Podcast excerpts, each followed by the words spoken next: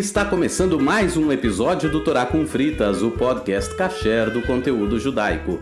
Eu sou o Moré Telhotz, hebraísta, historiador e estudante de rabinato.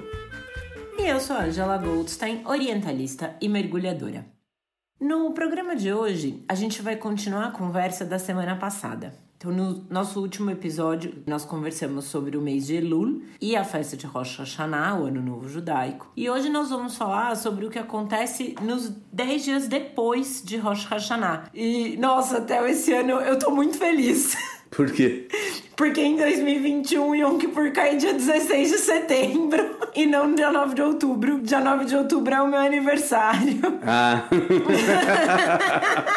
Esse ano e... cai muito cedo o Rosh Hashanah e também o Yom Kippur. É, e às vezes quando né, o calendário judaico ele alterna as datas, né? Assim como o calendário chinês, por exemplo, a data do Ano Novo chinês varia, né? De acordo com o nosso calendário, o Ano Novo islâmico também, né? E o Ano Novo judaico, ele não é numa data fixa do nosso calendário, né? Ela, ela varia. E aí muitas vezes o Yom Kippur cai bem no dia do meu aniversário.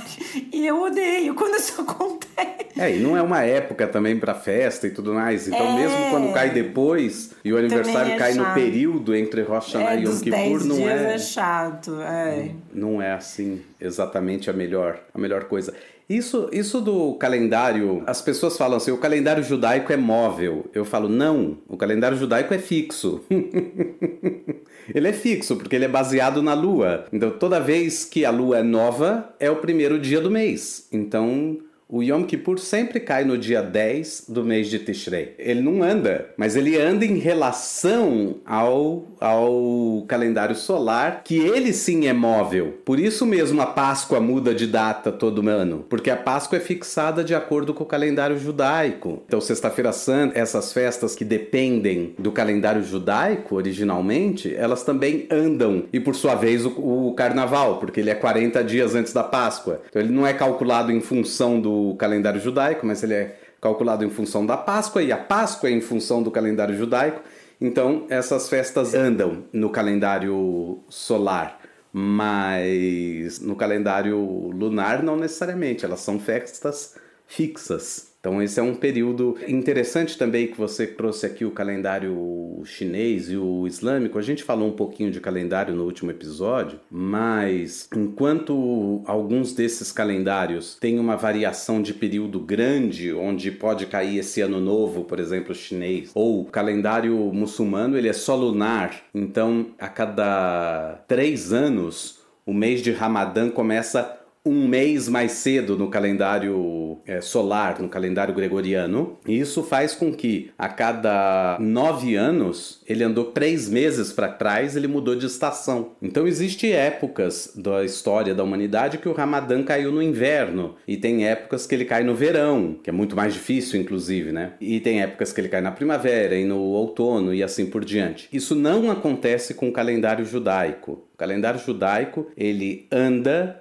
para trás mais ou menos 10 a 11 dias por ano. E aí, quando ele vai completar um mês para trás, ou seja, depois de 3 anos mais ou menos, 10 dias, 10 dias, 10 dias deu 30 dias. Aí se coloca o mês de Adar, que a gente falou na, no episódio passado, se coloca o mês de Adar antes da festa de Pessah e aí empurra todo o calendário um mês para frente. Desse modo, o Rosh Hashanah e Yom Kippur, eles vão variar no calendário, mas sempre entre setembro e outubro. Nunca vai ser em agosto, nunca vai ser em novembro, nunca. É sempre setembro ou outubro. Em geral, Rosh Hashanah cai em setembro e Yom Kippur em geral no começo de outubro. Mas esse ano tudo cai bem mais cedo. Eu imagino que Sukkot caia já em outubro. Deixa eu até confirmar aqui no nada. Também Sukkot vai cair no finalzinho de setembro, a partir do dia 20 de setembro à noite, e vai terminar no dia é, 28 de setembro aqui em Israel, em, no Brasil, ou na diáspora, no dia 29 de setembro. Então, isso é bem raro, que todas as festas, né, praticamente o mês inteiro de Tishrei vai cair todo em setembro. Isso é bem cedo do ponto de vista do calendário judaico. Isso significa que no ano que vem, com certeza, isso vai ser empurrado quase um mês lá para frente e vai cair bem mais adiante em outubro. A Ângela vai ter seu aniversário. Eu já tô é... aqui. Cai dia 5 de outubro. é, pelo menos o aniversário ainda tá salvo, né? Mas realmente ele cai bem mais é, pra frente do que, do que esse ano. Ah, bom, e só pra mencionar, Sukkot é uma outra festa sobre a qual a gente vai fazer um episódio. É a festa que a gente fica em cabaninhas. Mas sem spoiler. Não, só, é só para as pessoas se situarem. Não é um spoiler, é só uma situada. Bom, enfim, entre, entre Rosh Hashanah e Yom Kippur passam-se aí 10 dias, né? O Rosh Hashanah no dia 1 de Tishrei e o Yom Kippur no dia 10 de Tishrei. Então, não passam exatamente 10 dias. Hum? Porque é, o Yom Kippur cai nove dias depois do, do Rosh Hashanah, no final das contas. Mas esse período de 10 dias é chamado de Yamim Noraim, dias temíveis. Lembra que a gente falava lá atrás, no outro episódio, dos 30 dias de Elul, mais os 10 primeiros dias de Tishrei, são os 40 dias aí de arrependimento. De acordo com a tradição, esses 10 dias, então, são os mais intensos dentro dos 40. E claro, são os mais intensos, porque como a gente falou, Rosh Hashanah é o dia do julgamento e o Yom Kippur é tipo o último dia para o veredito, para o veredito divino. Então você ainda tem como, se você teve um julgamento não tão bom lá em Rosh Hashanah, ainda tem aí nesses últimos dias uma forma de convencer Deus do contrário, né? De mudar um, o seu veredito até o Yom Kippur. Lembrando, essa é toda a imagética, né, que foi desenvolvida tanto na Idade Antiga, mas sobretudo na Idade Medieval, de um Deus que se senta que abre o seu livro, vê as ações do ser humano, julga de acordo com isso, aí ele inscreve no livro da vida e depois no Yom Kippur ele vai assinar no livro da vida e vai falar: agora está selado o seu destino. Aliás, daí o termo selar o destino, porque é justamente a tônica que tem o dia do Yom Kippur. Naquele dia é decidido tudo o que vai acontecer para você no ano seguinte, e então Deus sela no final do dia o livro, e aí não tem como mudar. Claro, a tradição judaica diz que no final sempre tem como mudar alguma coisa, porque o arrependimento, a chuva, a oração, a tefilá, e a justiça social, a tzedakah, elas têm a capacidade de mudar aí um mau decreto. Alguma coisa ruim que fosse acontecer pode não acontecer de acordo com a mudança dos teus atos, da tua posição e assim por diante. Eu gosto muito do, do conceito da tzedakah ser um conceito de justiça social e não de caridade. Eu acho sempre interessante quando a gente fala disso. Porque a, a tzedakah, ela envolve você fazer alguma coisa pelo outro. Pode ser uma doação de dinheiro, pode ser uma doação de comida ou de roupa para campanha do agasalho, enfim. Mas é um conceito que eu acho que ele é interessante porque ele vai além da caridade, não é só dar, é você tentar com isso fazer uma justiça social. Não é só o, ai, ah, não, tô fazendo aqui para você se sentir bem, mas não, é pra. É, isso vai um pouco mais além, né? Quando a tzedakah é feita na sua essência, né? Quando a gente fala de caridade, a caridade ela tem ou a ver com você sentir-se bem com você mesmo, ou numa crença espiritual que você faz essa coisa boa, então uma coisa boa vai acontecer com você, teu lugarzinho tá guardado ou alguma coisa assim. Esse é maior o sentido da caridade. Uh, outro sentido da caridade é o importar-se com o outro, isso existe, mas de toda forma ainda continua no individual, ou no auto-individual, né, centrado em você mesmo, ou no individual, porque você olha para o outro, né, com uma visão de cuidado do outro. Agora, quando você fala de tzedakah, esse outro não é só um indivíduo outro, ele é já uma rede de indivíduos. Você já está falando de uma coisa que é uma comunidade inteira, que é uma coletividade inteira, é um bairro inteiro, é uma cidade inteira. Então, realmente, o conceito de tzedakah ele é um pouco diferente do conceito de caridade, Inclusive, se a gente pensa na palavra caridade, que vem de caritas no latim, tem a ver com um ato de amor, né? É um ato por amor. Não estou discutindo, não estou falando que a caridade é ruim, não é isso. Estou dizendo que é um ato de amor, mas não é uma obrigação religiosa dar a caridade. Você pode demonstrar amor pelo outro de outras formas. Enquanto na tradição judaica, a tzedakah é uma obrigação. Ninguém aqui está perguntando se você quer dar ou não. Se você vai dar porque você está com o coração sentindo que precisa dar uma ajuda para tal instituição ou para tal pessoa ou assim por diante. Não. Você faz isso porque é uma obrigação religiosa você tentar consertar o mundo, aprimorar o mundo. É uma das bases do pensamento judaico. A gente falou disso lá nos primeiros episódios sobre o que, que Deus espera da gente, né? E uma das respostas judaicas é: ele espera que você consiga ser o parceiro dele nessa criação. O Rabi Akiva acredita que o mundo foi criado de uma maneira imperfeita ou incompleta, justamente porque o ser humano pode ir lá completá-lo e aperfeiçoá-lo. Esse é o chamado do ser humano. Então o ser humano ele tem essa obrigação moral, espiritual, ética, religiosa de transformar a sociedade para algo melhor de transformar a sociedade, de aprimorar a vida humana aqui na Terra. Acho que isso aí a gente acaba esbarrando um pouco no conceito do Tikkun Olam e acho que vale a gente depois pensar em fazer um episódio falando sobre isso mais aprofundadamente. Aprofundadamente é a palavra? Em maior acho profundidade? É. Pessoa mergulhadora não sabe esses conceitos. não sabe o conceito de profundidade. Não sabe. Ai, que tristeza, gente gente, perdão. Mas... Formada em letras. Mas, é...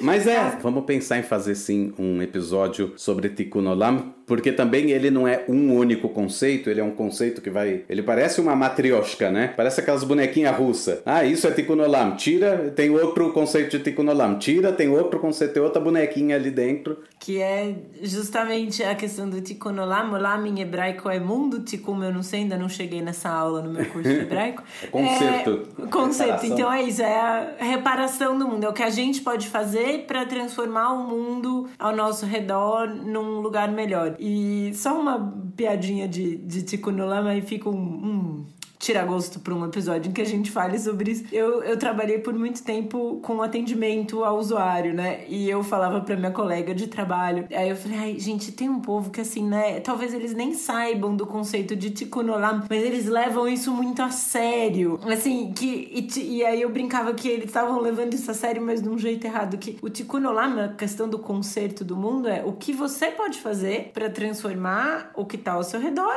na melhor situação possível. E não ser a palmatória do mundo, né? E aí eu brincava com ela e falava, vai, lá vem os Tikunolamer aí, o povo que é a, a palmatória do mundo que mandavam as, as mensagens pra gente, né? Então, o que não é Tikunolam já fica definido. E a questão do, da Tzedakah também, né? Da justiça social. Consertar Você... o mundo à força, é, é... tentar fazer o outro consertar o mundo de todo Exatamente. jeito, não é a, a essência do Tikkun Olam, né? Nem é... da Tzedakah. Nem da Tzedakah, exato. É a, a questão da ajuda, eu lembro muito uma vez da minha mãe falando isso para mim, que você ajuda o outro quando você faz o que o outro precisa, né? Não o que você quer. Às vezes. Ou o que você acha que o outro precisa. Precisa, é, exatamente. E aí a Tzedakah entra nisso, né? Na questão da justiça social. É você enxergar o outro e o que a outra pessoa precisa e você fazer isso, ainda que seja uma coisa que te desagrade em termos. Lógico que você não vai ferir um princípio muito arraigado, moral muito forte pra, pra fazer. Aí você pode parar e pensar, mas nesse sentido, eu gosto muito da ideia da Tzedakah. É, o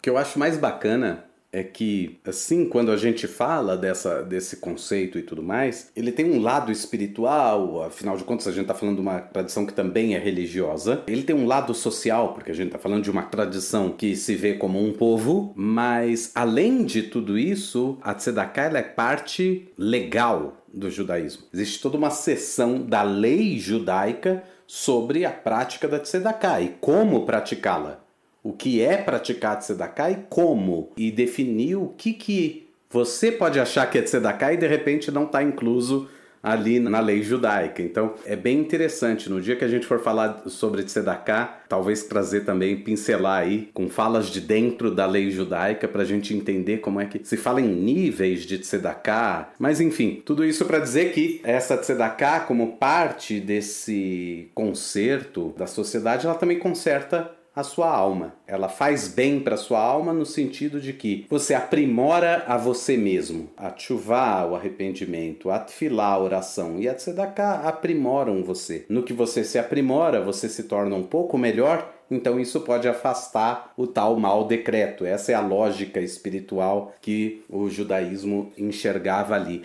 Agora, quando a gente fala assim, às vezes pode dar a impressão, sei lá, de que ah, é tipo um ato mágico, né? Eu faço ali um abracadabra e pronto, agora minha vida é uma maravilha. E não é isso. A gente tem que lembrar que toda essa liturgia também ela foi formada numa época que o imaginário humano é muito mágico. Então é muito fácil você imaginar uma divindade sentada no seu trono abrindo um livro e lendo esse livro, ou como diz a liturgia judaica no Yom Kippur, ele abre o livro que se auto-lê. Era tipo um e-reader. Ele, ele abria, era um, é um audiobook. É um audiobook. De, de acordo com o que a liturgia descreve, é isso. É um livro que lê de si mesmo. Então ele abria o livro, é tipo um livro mágico, né? Ele lia e o livro ia falando: Fulano de tal fez isso, fez aquilo, fez aquilo outro, e Deus vai ouvindo. Ora, se Deus é onipotente, onipresente onisciente, ele não precisa de novo recorrer ao livro que vai falar de uma maneira linear de todas as pessoas. Essa é simplesmente uma forma imagética que foi desenvolvida pela tradição para exemplificar o que está acontecendo nesses grandes momentos aí. E durante esses dez dias, então, entre Rosh Hashanah e Yom Kippur, tem umas mudanças na liturgia, a gente não se refere a Deus como Pai, é sempre como rei. E nos lugares onde normalmente no dia a dia a gente fala rei, aqui a gente fala o rei. A gente acrescenta um artigo definido em hebraico na, na tefilá.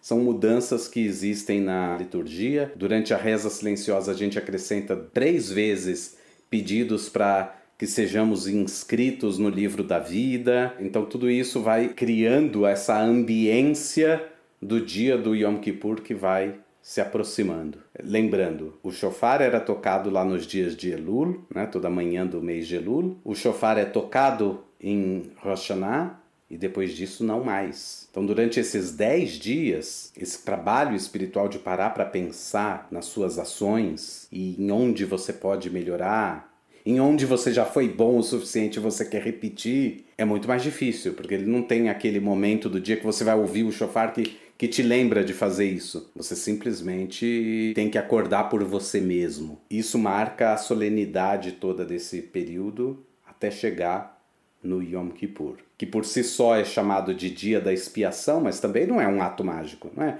Ah, passei pelo Yom Kippur, então tá tudo certo. Não. E existe aí práticas e coisas específicas do Yom Kippur é, que marcam muito esse dia. Acho que a que mais marca e que muita gente sabe, assim, né, quem, quem não é da comunidade, quem, quem não é judeu e sabe do Yom Kippur, assim, já ouviu falar, é a questão do jejum, né? Acho que essa uhum. é a uhum. prática mais é, conhecida. É, e o jejum, ele é muito conhecido, jejum de 25 horas, né? Ele começa um pouco antes do pôr do sol. Uh 18 minutos. Né? E termina depois ali do pôr do sol do dia seguinte. Então é um total de 25 horas de jejum. Ele é chamado de Shabbat Shabbaton, quer dizer, o dia, né, o o Shabbat do Shabbatot. Né? Mas ele não é uma coisa assim que você jejua para conseguir um favor divino, não é isso. Essa não, não é, é a, a ideia. Né? Exatamente, essa não é o, o, o, jejum ele coloca a gente numa perspectiva diferente. Quer dizer, a gente quando faz a tzedakah, voltando para a tzedakah, a gente faz a tzedakah para aquele que mais precisa, mas não necessariamente a gente entende a pessoa que passa necessidade,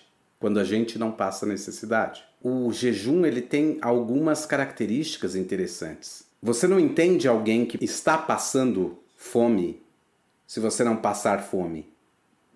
Agora, olha que coisa louca: 25 horas é suficiente para você sentir algo que aquelas pessoas sentem muitas vezes todos os dias. ou várias vezes durante a semana e assim por diante. Então ele te coloca em perspectiva da vida, ele te enfraquece. O jejum, ele te mostra o quanto você é finito. Você é tão acostumado como ser humano a ser o bonzão, né? O rei da cocada preta, é a imagem e semelhança de Deus e não sei o quê. E de repente, numa perspectiva de jejum, você sem água e sem comida, você se sente à beira do fim. Você se sente como que nossa, nunca tinha percebido como a minha vida é frágil. E quando você percebe a fragilidade da vida, você então dá mais valor a ela. E aí você escolhe pela vida. Essa é toda a tônica do Yom Kippur. Então você escolhe ser melhor, porque a sua vida é significativa. Ela tem significado e ela pode ser mais significativa para os outros. E você pode se ir, né? Você pode ir embora do mundo assim, num piscar de olhos. Então cada momento passa a ter um valor muito mais profundo, muito mais é, é, forte e que você pode colocar em prática esses valores que o judaísmo te convida e te convoca a colocar em prática. Então é, é meio como que se você se diminuísse diante do Criador. Tem uma outra perspectiva que é, dizem alguns, né? É costume também no Yom Kippur se vestir todo de branco ou usar um kittel, que lembra também uma espécie de mortalha, né? aquilo que envolve a pessoa que, que se foi. E também essa ideia, essa ideia de que você se aproxima, você emula, você imita um pouco da morte. Você está sem comer, sem beber, assim como aqueles que se foram. Você está envolvido nessa mortalha e está diante do juiz. E o, o, o, judaísmo acredita nessa, nesse momento do julgamento também depois da, da, da morte. Então, existe também aqui uma, uma emulação. Muito no judaísmo tem a emulação de outra coisa, né? Às vezes a gente tem gestual que a gente faz durante a reza é, quem não foi em alguma sinagoga talvez não tenha visto, mas existem trechos de reza que fala: Nós nos curvamos diante de Deus, e a gente vai lá e se curva enquanto está falando essas palavras. E tem aqueles que nem sabem o que, que é hebraico, né? O que quer dizer em hebraico, mas como está todo mundo fazendo, ele faz também, porque, mas ele não sabe por que, que ele está fazendo, mas ele está fazendo porque é, o que, é exatamente o que o texto está dizendo. Então, existem muita, muita coisa no judaísmo, a gente faz de uma maneira física algo que, que está na, na espiritualidade, que está na liturgia e assim por diante. E o, ainda no gestual, né, o Yom Kippur é o único dia do ano em que a gente na sinagoga se ajoelha. No cristianismo, e aí acho que principalmente no catolicismo, é, é muito comum, né? O ato de se ajoelhar para rezar é, durante a missa, né? Ajoelha e, e sobe várias vezes, assim. E no judaísmo, no dia a dia, isso não acontece, né? E o, o dia a dia sinagogal, aí, para quem não é muito religioso, acaba sendo a noite da sexta-feira ali, né? A véspera do, do Shabat, a chegada do Shabat, e o sábado de manhã, para a leitura da Torá na sinagoga e a Havdalah na sinagoga, se for o, o, caso, assim. Então, isso seria mais um dia a dia de alguém religioso, mas não fervoroso, né? E, e nisso não existe qualquer momento em que se ajoelha para reza na sinagoga. Não, simplesmente é, no máximo você acontece. se dobra um pouquinho, né? Você, você é, se inclina um pouquinho. É, como é, se estivesse uma... cumprimentando alguém. É, tipo...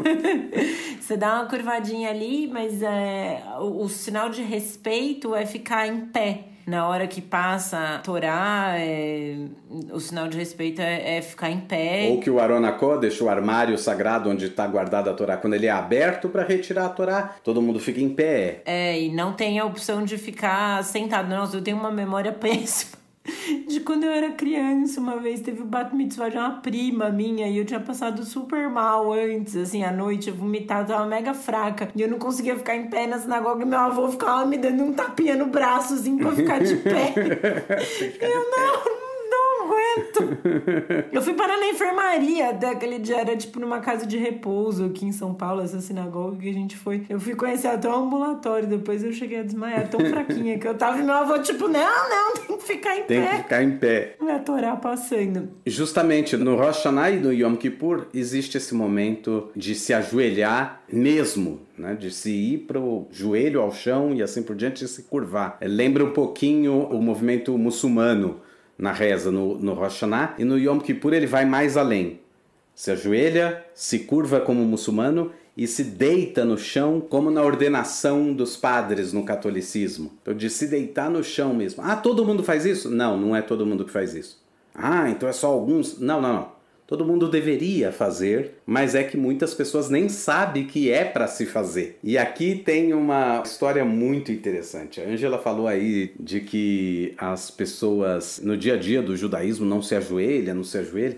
É muito comum você vê em escola judaica, tem criança que vai chegar perto da professora para tirar uma dúvida, dá aquela ajoelhadinha assim do lado do, da mesa, e a professora quase entra em surto. Ah, levanta, judeu não ajoelha, judeu não ajoelha. E é uma coisa assim, uma, é, um, é um frenesi, também não precisa nada disso, mas é um frenesi que existe. As pessoas na comunidade têm essa de não, não, pelo amor de Deus, se ajoelhar. E eu fico pensando, como é que a pessoa tira um sapato debaixo da cama, gente? É assim, é, é, é, você se ajoelha, mas é, você não se ajoelha no sentido de cultuar outra coisa. Isso o judeu não faz, exceto no dia de Rosh Hashanah e de Yom Kippur. Mas é tão forte essa mentalidade de não ajoelha, não ajoelha, que todo ano lá na CIP, eu lembro que uh, no final do Yom Kippur, vinha algumas pessoas me falarem assim, ou às vezes no final uh, do Musaf, no meio da tarde, as pessoas falavam assim: o que, que, é isso agora que as pessoas, os rabinos estão ajoelhando? Nunca vi isso, nunca vi isso. Aí no ano seguinte, a mesma pessoa vinha e me falava: que, que, é isso agora que os rabinos estão aí ajoelhando? Nunca vi isso, nunca vi isso. Aí no ano seguinte, a mesma pessoa. E assim por diante. A coisa é tão. É, é uma imagética tão forte e ao mesmo tempo você tem tão inculcado dentro de você que não existe ajoelhar-se no judaísmo, e aquilo é tão chocante que é meio como se o seu cérebro bloqueasse aquilo que você viu. Tipo, eu não quero lembrar que eu vi isso, né? Eu quero desver. E você chega a esquecer que você viu no ano anterior. Isso quando não acontece de, de no Rosh Hashanah vem o rabino se ajoelhando, e aí no Yom Kippur vêm de novo e falam: Nossa, o que, que é isso? Nunca vi isso antes. Viu dez dias antes, mas não, já não lembra de tão forte que é essa imagem. Em comunidades mais ortodoxas é mais comum que mais pessoas façam, estão mais habituados a essa liturgia e assim por diante. Em sinagogas liberais acabou ficando meio que parece que quem faz isso é o rabino, o Hazan, as pessoas ali, as pessoas ali da frente fazem isso, né? Essa tem uma história interessante também. É, um colega meu que estava na sinagoga rezando, não é rabino, não é nada, ele estava lá rezando. Chegou nessa hora ele não teve dúvida, né? Era no meio do jejum de Yom Kippur, lembrem-se disso. Tenham isso em mente. E aí chegou a hora. Ele simplesmente se ajoelhou no chão. No que ele se ajoelhou, uma pessoa do lado dele pegou ele assim e falou: Você tá passando mal? Você tá passando mal? Achando que ele estava desmaiando porque estava sem comer. De, tão, de tanto que as pessoas não estão conscientes de que isso vai acontecer e isso é parte da liturgia.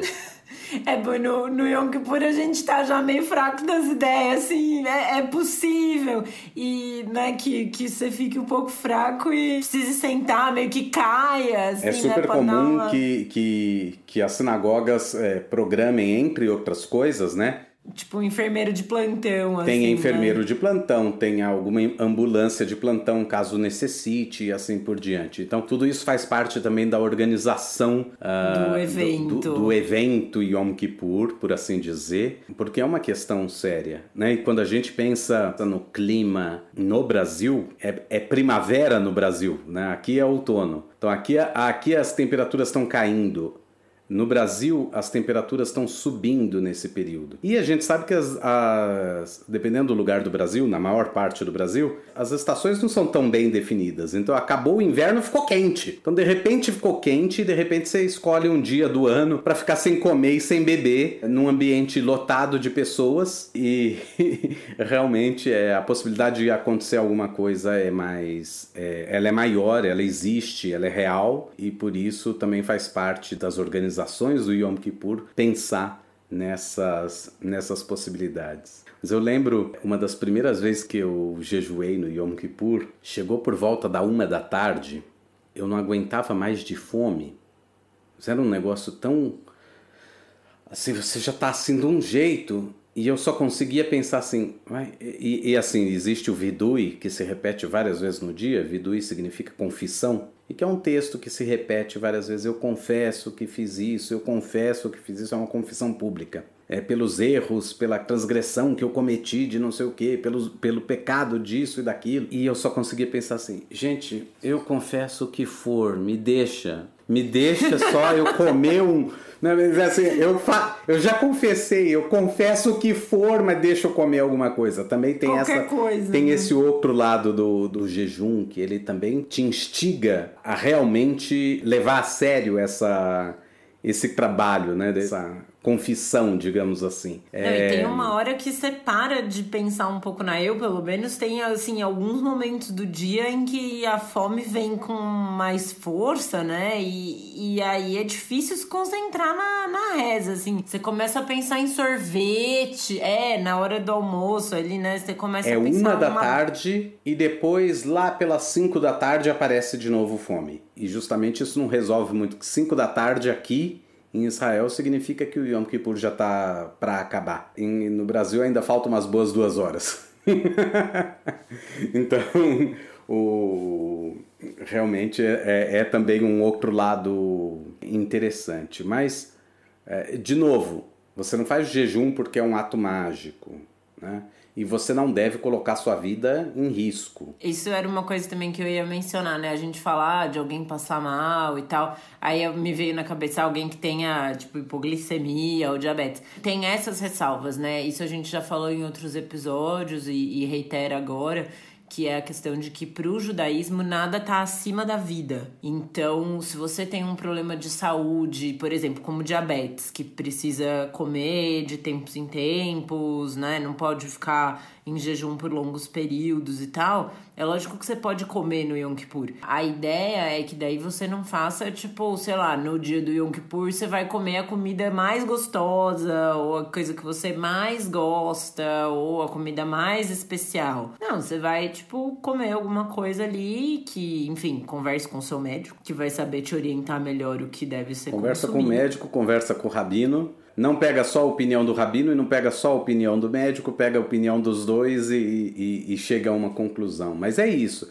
Existem pessoas que não têm como ficar 25 horas sem água. Mas isso não significa que ele vai chegar lá e abrir uma garrafa de um litrão lá de água. Na frente de todo mundo. E beber. Né? Não. Você vai lá disfarçadamente, pega um copinho desse, copinho tipo um copinho de café, ou meio copinho desse de água pega um pouquinho de água no bebedouro e toma. Não tem, não existe um problema. Eu lembro do rabino Alexandre Leone, ele falava assim: se você não aguentou mesmo e precisa quebrar o jejum no meio do dia, seja por motivos de saúde, mas seja simplesmente porque você não está aguentando, comeu alguma coisa. Significa então que agora você pode sair ficar comendo o dia inteiro? Não, não. E ele contava a história que ele uma vez perguntou isso para um rabino no JTS em Nova York. Mas é, e se eu comi no meio do, do Yom Kippur, eu quebrei o jejum? Aí o rabino falou: Não, você só interrompeu ele por um instante. O que, que você faz em seguida? Você retoma o jejum. Não importa que você comeu alguma coisa, retome o seu jejum. Existem aqueles que vão falar: ah, uma mulher que esteja grávida não pode jejuar. Olha, eu, eu não vou dar aqui minha opinião como rabino, porque não sou ainda nem como médico, porque nunca fui e não pretendo ser. Mas sim, eu já vi autoridades que vão dizer que uma mulher, não a maioria, na verdade, pouquíssimas autoridades vão dizer uma mulher grávida não jejua. E a maioria das, das autoridades, seja médicas, seja rabínicas, diz que a mulher pode jejuar sem problema nenhum um dia não é o grande problema, a não ser que ela tenha uma gestação problemática. Mas aí ela está sendo acompanhada, então aí ela sabe, e cabe a ela dizer para o médico assim, assim, assado e tudo mais, e chegar aí a qual é a conclusão de como isso é feito. Mas, de novo, justamente porque a vida é o maior valor, justamente porque o jejum não é um ato mágico, que se você não fizer ele totalmente como tem que ser, que de repente nada de bom vai acontecer para você, vai acontecer um horror. Não, não vai acontecer um horror. É, ou que se você fizer 100%, sei lá, você vai conseguir tudo que você quer. Não é, não, é não é, é barganha. Isso. Exatamente. É, não, é não é barganha. É, não é essa a ideia. A ideia é essa colocação de perspectiva, de que você não é o grandão todo-poderoso e assim por diante, que você também é um ser frágil, que você também é um ser mortal e que por isso mesmo cabe a você aproveitar cada minuto da sua vida, cada momento da sua vida, fazendo alguma coisa significativa, transformando a sua vida e a dos outros no seu entorno, melhorando o mundo, buscando ser alguém melhor e buscando colocar em prática aquilo que você já aprendeu a fazer bem. Eu acho que é o grande, é o grande barato, a grande sacada aí do Yom Kippur. Além do jejum, tem outras coisas também que não, não se podem fazer. É, a gente ia entrar nesse mérito. Eu só ia é, falar uma coisa a respeito das, das gestantes, né, e o jejum. É, bom, também não sou rabina, não sou médica, mas sou mulher. Nunca estive grávida, mas acredito que também seja uma decisão muito pessoal, assim. Às vezes a pessoa tá tendo uma gravidez super tranquila e pensa, não, mas eu não quero correr esse risco, eu não, não acho que é necessário.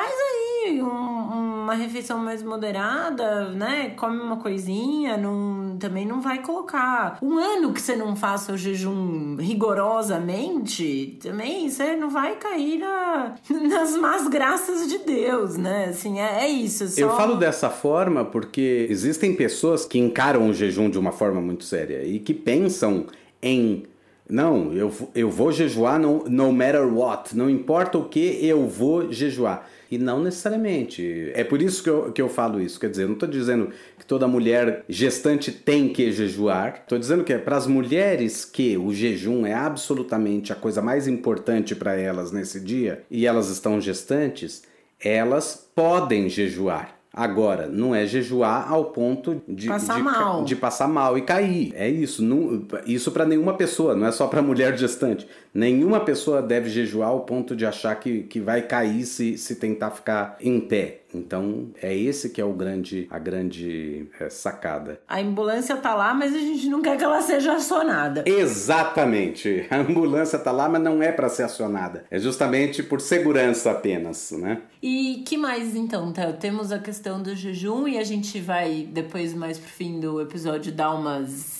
umas ideias aí de como fazer isso de uma maneira mais tranquila, né? É, eu acho que a gente tá chegando nesse, nesse momento final já de dicas para um jejum. Você quer jejuar no Yom Kippur? Existem dicas. Mas fora o jejum, existem outras coisas que não se faz nesse dia. Não se abstém só de comida e de bebida, se abstém de outras coisas também. Apesar do Yom Kippur ser chamado de Shabbat dos Shabbatot, o Shabbat Shabbaton, existem coisas que são permitidas fazer no Shabbat que você não faz no Yom Kippur.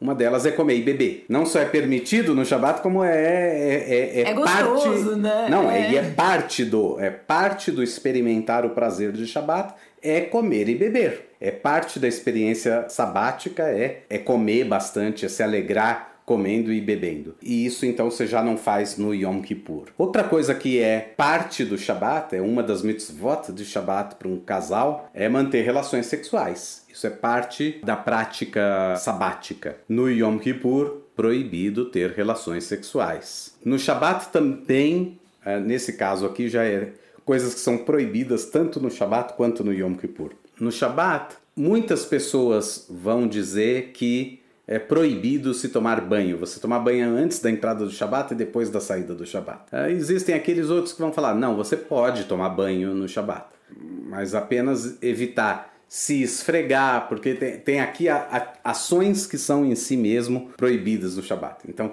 esfregar bem com a. Não, então, passa o sabonete. Né, e toma banho. No Yom Kippur é proibido tomar banho. Também depende se a terra onde você está é muito quente. Então tem problemas, então você pode tomar um banho, mas que não seja um grande banho de deleite, aquele banho que você fica lá, nossa, que banho, porque não é esse o espírito do dia. O espírito do dia é um espírito grave. Então você vai lá, toma um banho para se refrescar, passar o sabonete né, nas axilas para evitar. Pensando o, aqui, né, no né, senso de comunidade. No senso de comunidade. Mas é um dia, por exemplo, que não se usa Perfume, é, perfumes, maquiagem. loções, cremes, maquiagem. Tem gente que aparece no final do Yom Kippur e parece que acabou de se arrumar. Por quê? Porque acabou de se arrumar mesmo. Você tem que chegar no Yom Kippur, o ideal é chegar mesmo meio, uh, meio schlepper, assim. meio troncho, Aliás, né? schlepper, schlepper pode colocar lá no dicionário É... Ah.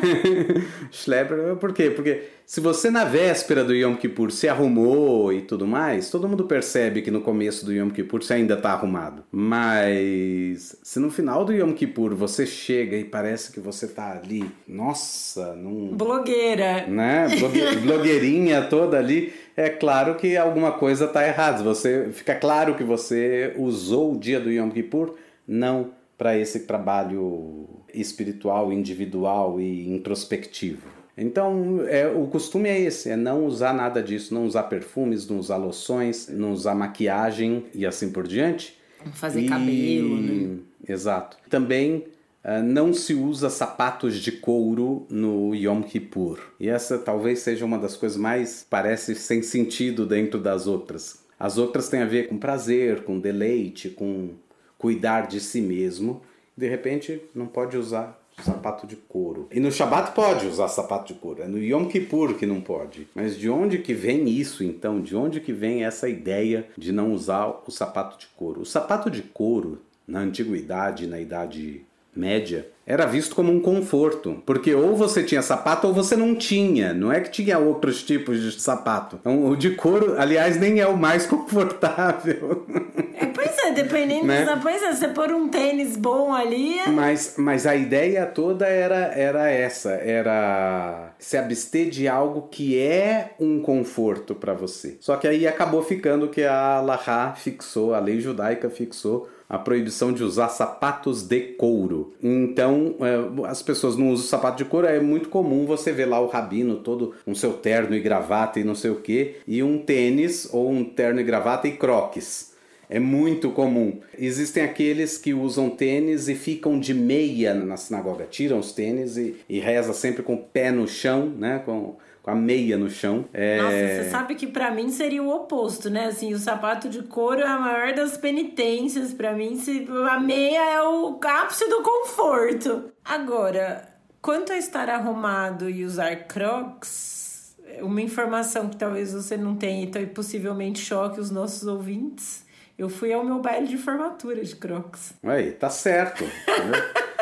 Eu não sei usar sapato de salto alto. Você vai dançar até o, a noite, Exatamente. virar a noite, não sei o que, vai ficar de, de, de, sapato, Deus me livre. Eu não, eu não sei usar salto alto, nunca soube, detesto, acho horrível. Pra, então, pra mim, o Yom Kippur, acho que se me desse um salto 10, tava ali toda trabalhada no desconforto. Na, no desconforto e na penitência, né? Nossa, pior que ajoelhar no milho. O que eu costumo fazer é usar All Star. Por quê? Porque ele não é couro, né? Mas ele não é o sapato mais confortável do planeta também não. Né? Ele é um tênisinho gostosinho, mas se você precisar ficar muito tempo em pé ou andar, caminhar algumas distâncias e tudo mais, ele não é confortável. Então ele, ele serve o propósito ali, na minha opinião, ele serve o propósito. Ele faz a parte da, da do não prazer e faz a parte de não usar couro. Agora, realmente, já usei o Crocs. Crocs só a estética. É, é, é, exato, eu já usei Crocs, então assim, uma meia com Crocs, não tem nada mais confortável você andar com meia e Crocs então, é, eu não sei até que ponto é a, a melhor forma. Mas enfim, o All Star fica aí uma, uma dica para as pessoas. Eu acho que é uma, uma ideia bacana. E ele também combina bem com o terno, se você é de, de pessoas que vai usar terno no, no Yom Kippur. É, na diáspora é muito comum as pessoas usarem terno no Yom Kippur. Na, em Israel, a, as pessoas andam descoladas, tanto no dia a dia quanto em dia solene. Tirando as pessoas que são super ortodoxas, a maioria das pessoas usam uma calça de linho, uma, uma camisa branca por cima e pronto, estão pronto para o Yom Kippur. Não precisa ficar. Inclusive rabinos que se vestem assim. E, e das dicas pro jejum, Theo, de durante o dia e um pouco antes, assim, a minha dica é que, enfim, como o jejum ele começa, né, 18 minutos antes do pôr do sol, do Rosh Hashanah. Então você tem que, do nessa hora. Do Yom Kippur. Do Yom Kippur, desculpa. A sua refeição tem que acabar antes dessa hora, né? Então você não, você não é que você vai co começar a comer ali. Ali você tem que ter tá com o dente escovado. Exato. Né? é, e recomendo fortemente que escove o dente, porque isso também sempre ajuda um pouco a fome a, a passar. Então, assim, fazer, né, ali por volta de quatro da tarde, mais ou menos, é quando a gente vai, vai fazer essa última refeição. E aí a minha dica é fazer uma refeição mais farta, assim, pra dar uma segurada ali, pelo menos até o, o café da manhã do dia seguinte, pra você ficar mais. Não, não é para comer de se entupir loucamente, né? Esse não é o intuito. Mas talvez comer alguma coisa com mais proteína, talvez uma carne com batata, assim, uma como diria minha mãe, uma comida com sustância. É, o ideal é não ser salgado, isso é muito importante. E álcool também não é bom, porque álcool dá sede, né? Exato, não tomar muita vinho. sede. Então, evitar vinho. É, eu acho que batata cozida e carne é, são as melhores coisas nesse, nesse sentido, com pouquíssimo sal. Para quem não come carne, então eu vou sugerir algo que lá na minha casa a gente chamava de sopozil, que é a sopa da minha mãe. Minha mãe é a dona Zilda, então era sopozil, que é basicamente uma sopa que ela tem arroz, e ela tem macarrão, e ela tem batata, e ela tem cenoura, e ela tem aquela mandioquinha ou batata baroa, é, enfim. Então ela não é uma sopa líquida, ela é uma sopa mais cremosa mesmo e pouco sal. E ela tem bastante coisa ali que dá sustância, né, e que ajuda você a se manter por horas aí. Agora, por que isso não é. Isso é errado, você está burlando o jejum. Não, ninguém está burlando o jejum nenhum. Eu sempre vejo pessoas que falam assim: ah, mas se você comer imediatamente antes de começar o jejum, você está você tá empurrando o seu jejum. Você não começa o jejum de jejum. E eu falo: não, exatamente o contrário. jejum em jejum. Você começa o jejum porque no momento você terminou de comer. É, se você comeu muito mais cedo, é que você começou o jejum muito mais cedo.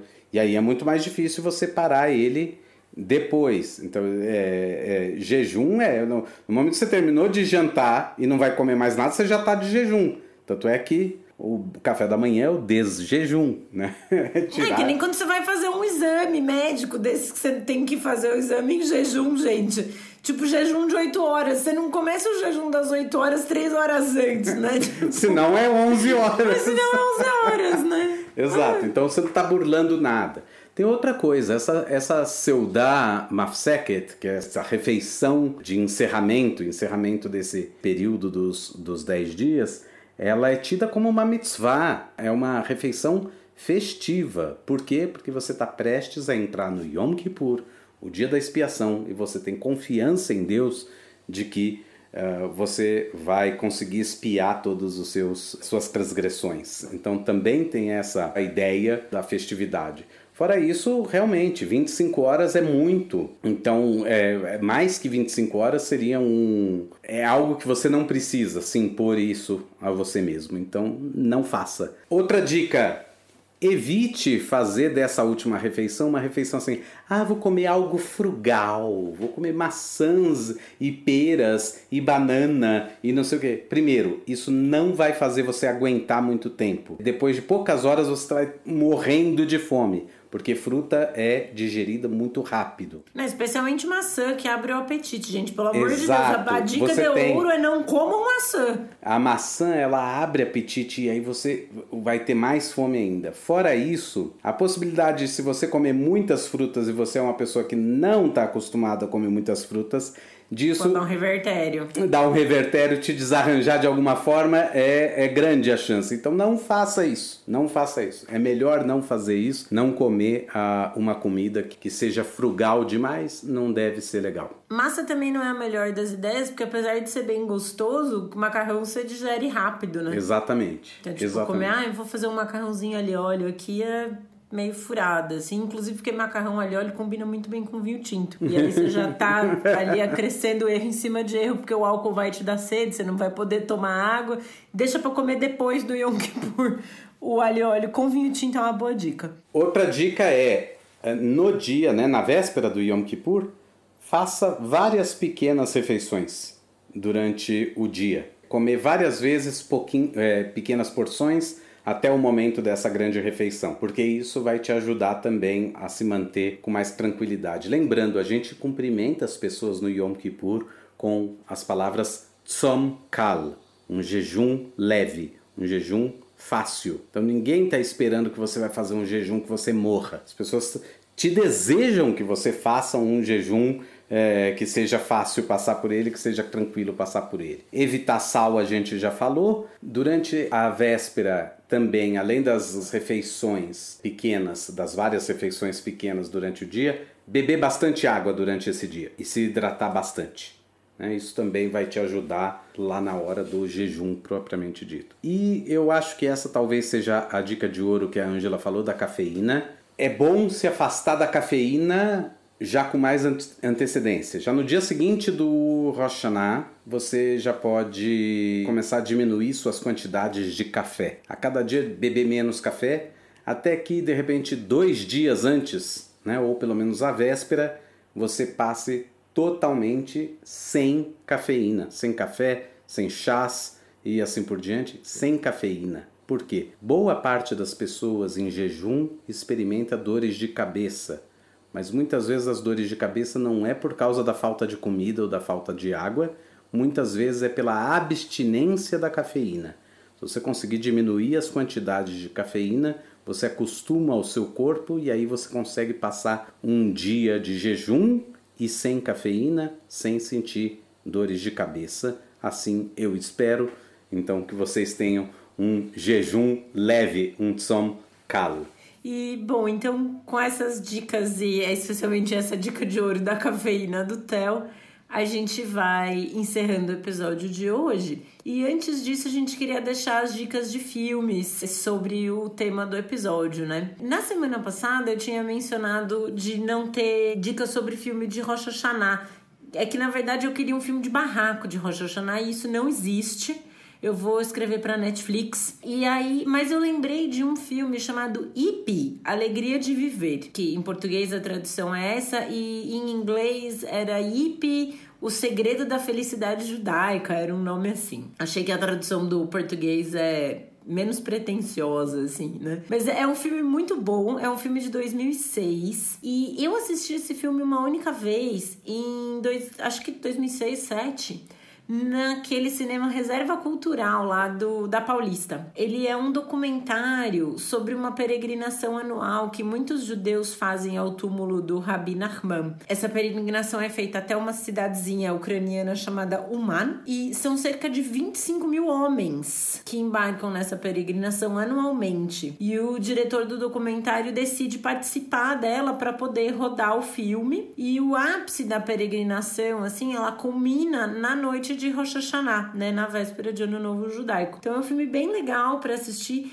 um pouco complicado de achar, mas que vale muito a pena. É muito bacana. O segundo filme que eu queria indicar é Kippur, do diretor israelense Amos Gitai. É, a gente já recomendou outro filme dele aqui no podcast e provavelmente ainda vai recomendar outros, porque ele tem uma produção super boa e igualmente extensa, assim, ele o, e tá produzindo ainda, né, o Gitai. E o filme fala sobre a guerra do Yom Kippur, que aconteceu em 1973 quando o Egito invade é, o Estado de Israel. E é um filme bastante pessoal, porque o próprio Gitai serviu nessa guerra. Ele serviu como piloto de helicóptero e ele participou de alguns resgates. Então tem esse, esse cunho pessoal ainda dele, é bem, bem interessante. Esse acho que tem no MUBI, se eu não me engano. Esse, mas de qualquer maneira, filmes do Gitai são mais fáceis de, de serem encontrados. É. E Theo, você queria dar uma dica também também, né? Eu dou uma dica do filme, já um filme bem antigo, mas muita gente deve conhecer. O filme chama O Cantor de Jazz, com Al Jolson.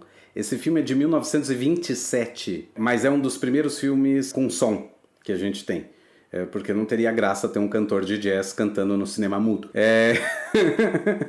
e o cantor de jazz, justamente, ele é judeu e tudo mais, de uma família mais tradicional, mas ele é um cantor, um, um, um, compositor, artista e assim por diante. Mas existem cenas do filme que se passam no Yom Kippur. Uma das cenas mais marcantes que você tem no filme é quando ele canta o Kol Nidrei na sinagoga na abertura do Yom Kippur. A gente não falou desse lado do Yom Kippur, Acho que existe aí um espaço, de repente, para falar sobre a liturgia do Yom Kippur propriamente dita. O Kol é uma espécie de anulação de promessas e compromissos que uma pessoa tenha feito e que você anula. Anula por quê? Porque você não quer cumprir, não pretende cumprir.